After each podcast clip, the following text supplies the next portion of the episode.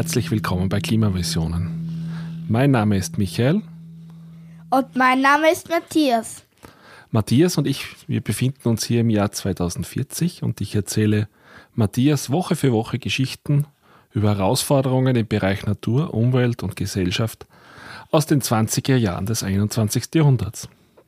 Matthias, da es schon eine kleine Tradition geworden ist, worüber haben wir letzte Woche gesprochen?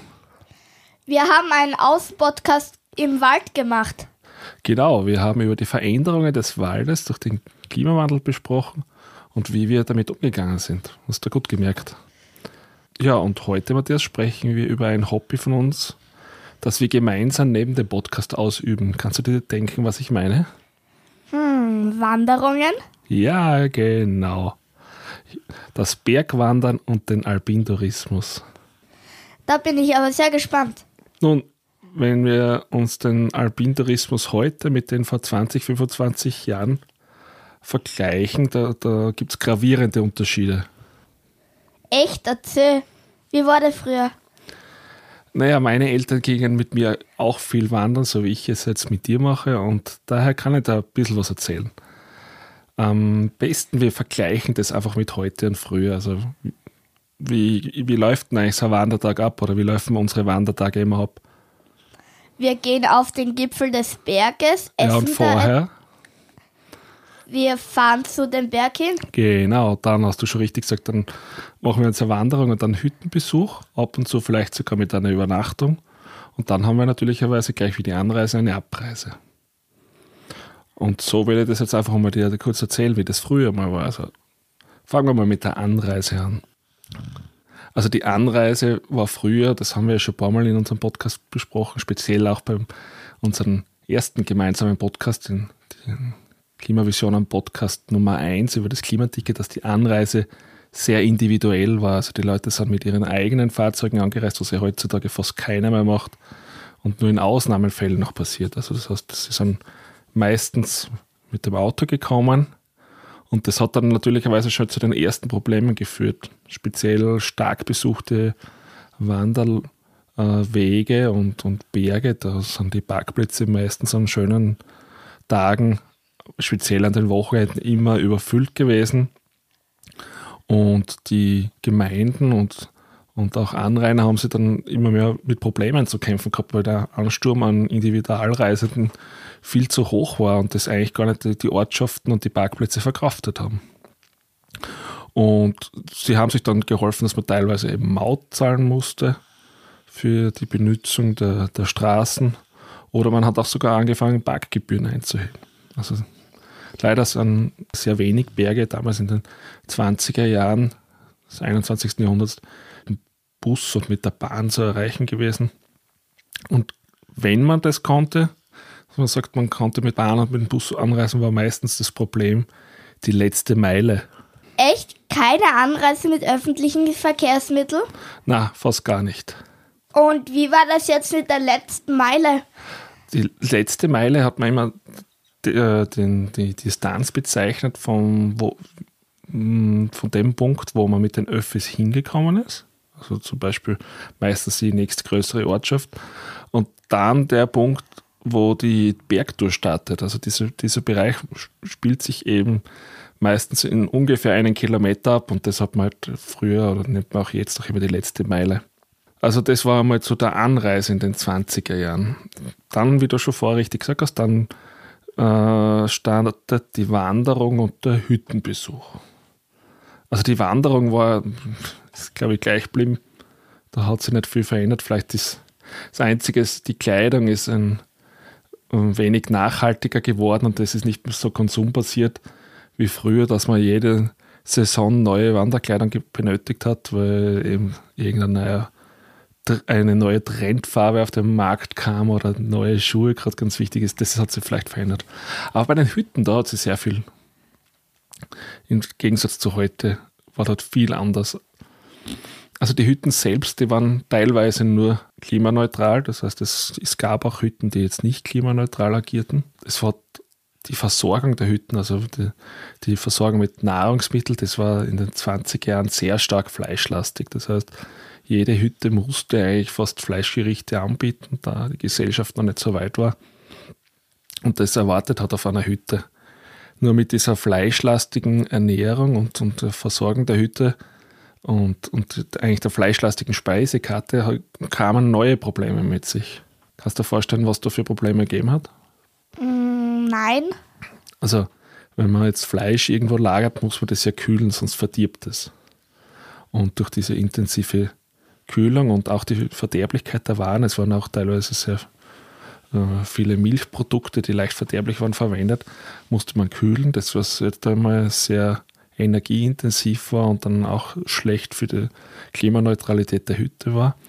Und wenn die Waren trotz Kühlung trotzdem äh, nicht aufgebraucht werden konnten, dann sind sie einfach verdorben. Ne? Und dann hat man nicht nur das Problem gehabt, dass man erstens die Waren umsonst gekühlt hat, sondern man musste auch den, den Abtransport des Abfalls irgendwie bewerkstelligen ins Tal und das war dann auch wieder energieintensiv und war auch wieder negativ für die Klimaneutralität der Hütte.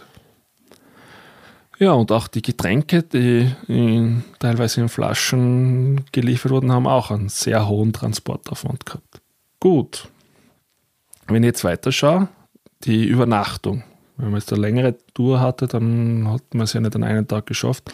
Man musste ja dann irgendwo eine Übernachtung einplanen und da war auch wieder ein Problem, der teilweise starke Massentourismus, teilweise schon Richtung Tendenzen wie damals bei Abriss-Ski, aber nicht so stark eben wie bei den Skifahrern.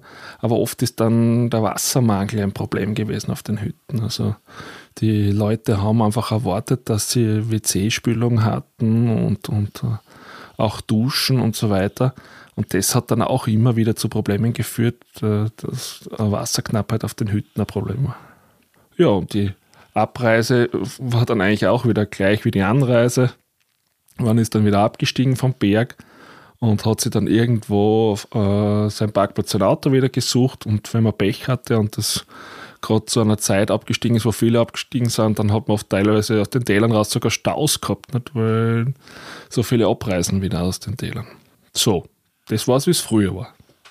Jetzt schauen wir uns aber an, wie das heute ist. Ich glaube, das interessiert auch alle und da kannst du sicher auch viel dazu berichten, oder? Ja. So, wie machen wir das heute? Denken wir mal an unsere letzte Bergtour. Wie sind wir denn angereist?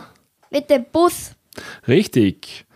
Wir haben ja das Klimaticket und sind eigentlich zuerst mit dem Zug zum nächsten Bahnhof gefahren, unter, zum nächstgelegenen Bahnhof unserer Bergtour, von dort mit dem Bus weiter.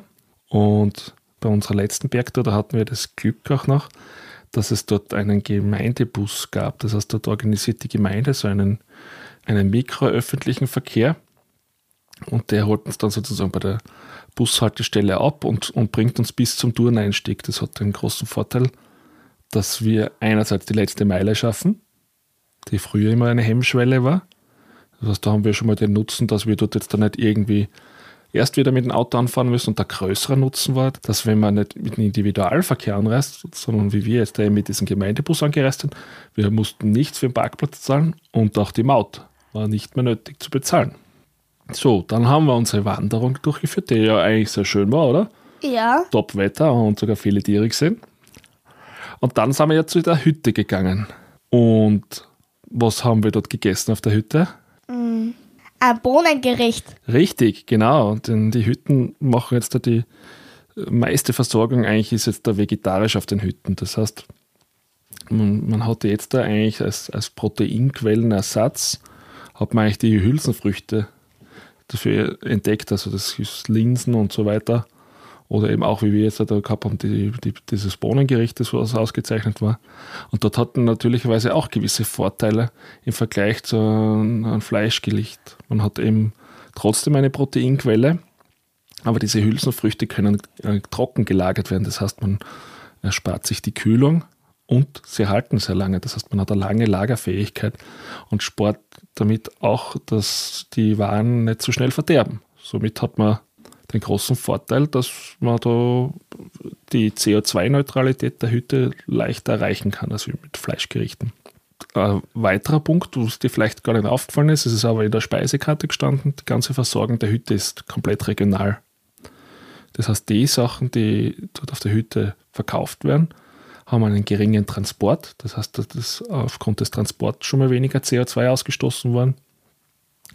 Und es fördert nicht nur wirtschaftlich, sondern auch sozial die lokale Landwirtschaft in der Gegend. Das heißt, die Bauern haben sich auch in der Gegend dort angepasst, wissen jetzt da, sie haben dort einen Abnehmer auf der Hütte und können dann ihre Produkte dort direkt verkaufen. Also das ganze Gemüse, äh, und selbstgemachte Produkte wie Marmeladen, eingelegtes Gemüse, eingelegtes Obst, eben alles, was sich leicht lagern lässt, wird dann regional bezogen und das unterstützt die Region und auch regionale Arbeitsplätze.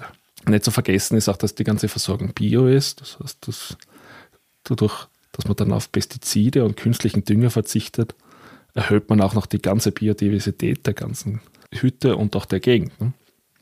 Ja, und bei den Getränken ist dir vielleicht gar nicht aufgefallen oder ist dir aufgefallen, dass du keine Flasche gekriegt hast, kein, keinen Softdrink? Ja, ist mir aufgefallen. Genau, weil die Hütten haben eigentlich alle mehr oder weniger umgestellt auf Fruchtsirupe, die sie auch lokal von den Bauern beziehen konnten aus der Gegend. Äh, Fruchtsaftkonzentraten und auch ganz viel äh, Teegetränken, die sie dort oben direkt zubereiten können und auch eben nicht kühl lagern müssen. Ja, wir haben zwar jetzt bei unserer Tour nicht übernachtet dort, aber ich kann da trotzdem erzählen, was ich so in den, in den Bergführern jetzt da gelesen habe und in den äh, Podcasts gehört habe über die aktuellen Hüttenübernachtungen und Übernachtungsmöglichkeiten Hütten. Also das ganze Thema mit dem Wassermangel, das löst man ja, das hat man teilweise früher schon so gelöst, aber jetzt löst man das eigentlich ziemlich flächendeckend.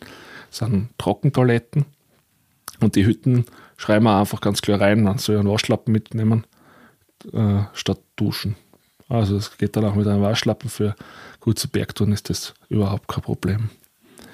Dann die Instandhaltung und der Betrieb von den Hütten, das passiert auch mit regionalen Produkten und natürlichen Materialien. Holz, was so für so eine äh, Hütte, zum Beispiel die Dachschindeln, die dort benötigt werden, das wird auch immer alles in der Region organisiert. Man kauft da keine Hölzer aus irgendwo aus fernen Ländern zu, sondern versucht das auch alles sehr regional zu halten und natürlich ganz starker Einsatz von erneuerbaren Energien. Der Vorteil war, dass diese Hütten sowieso immer in, in, Regionen waren, wo sie einen verstärkten Einsatz von erneuerbaren Energien benötigt haben.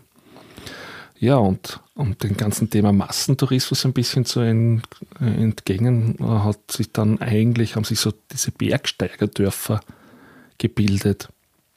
Und diese äh, Bergsteigerdörfer selbst haben sich eher der Nachhaltigkeit und den Weg weg vom Massentourismus verschrieben.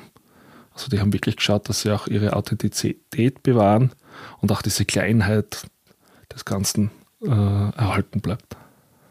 Wie bekam die Wanderer die Info, die, die Sachen umzustellen?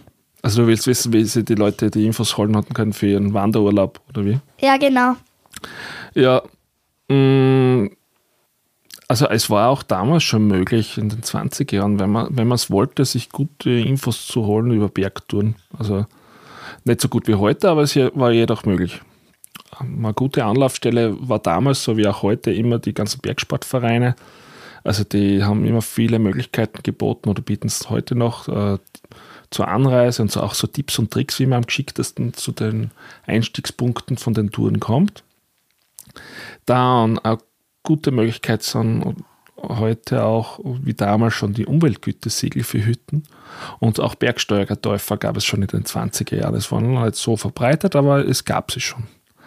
Wichtig war auch ist und ist auch immer noch die, äh, es gibt eigene Homepages für die Planung der Anreise mit den Öffis, wo auch so Touren vorgeschlagen werden, die man wunderbar mit den öffentlichen Verkehrsmitteln erreichen kann.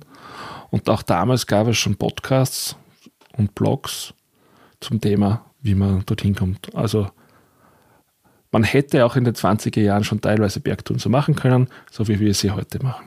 Okay. So, aber jetzt habe ich eigentlich eine richtige Lust auf die nächste Tour in die Berge. Du auch? Ja, eigentlich schon. Wir sollten das schöne Herbstwetter noch nutzen, oder? Ja. Gut, dann lassen wir es für heute wieder gut sein, oder? Ja. Also wer auf unserem Podcast uns Feedback geben möchte, kann das sehr gerne tun unter der E-Mail-Adresse feedback.klimavisionen.at. Auch freuen wir uns über Anregungen für weitere Geschichten, die ihr gerne hören wollt, beziehungsweise wie die Probleme gelöst worden sind oder wie wir heute damit leben.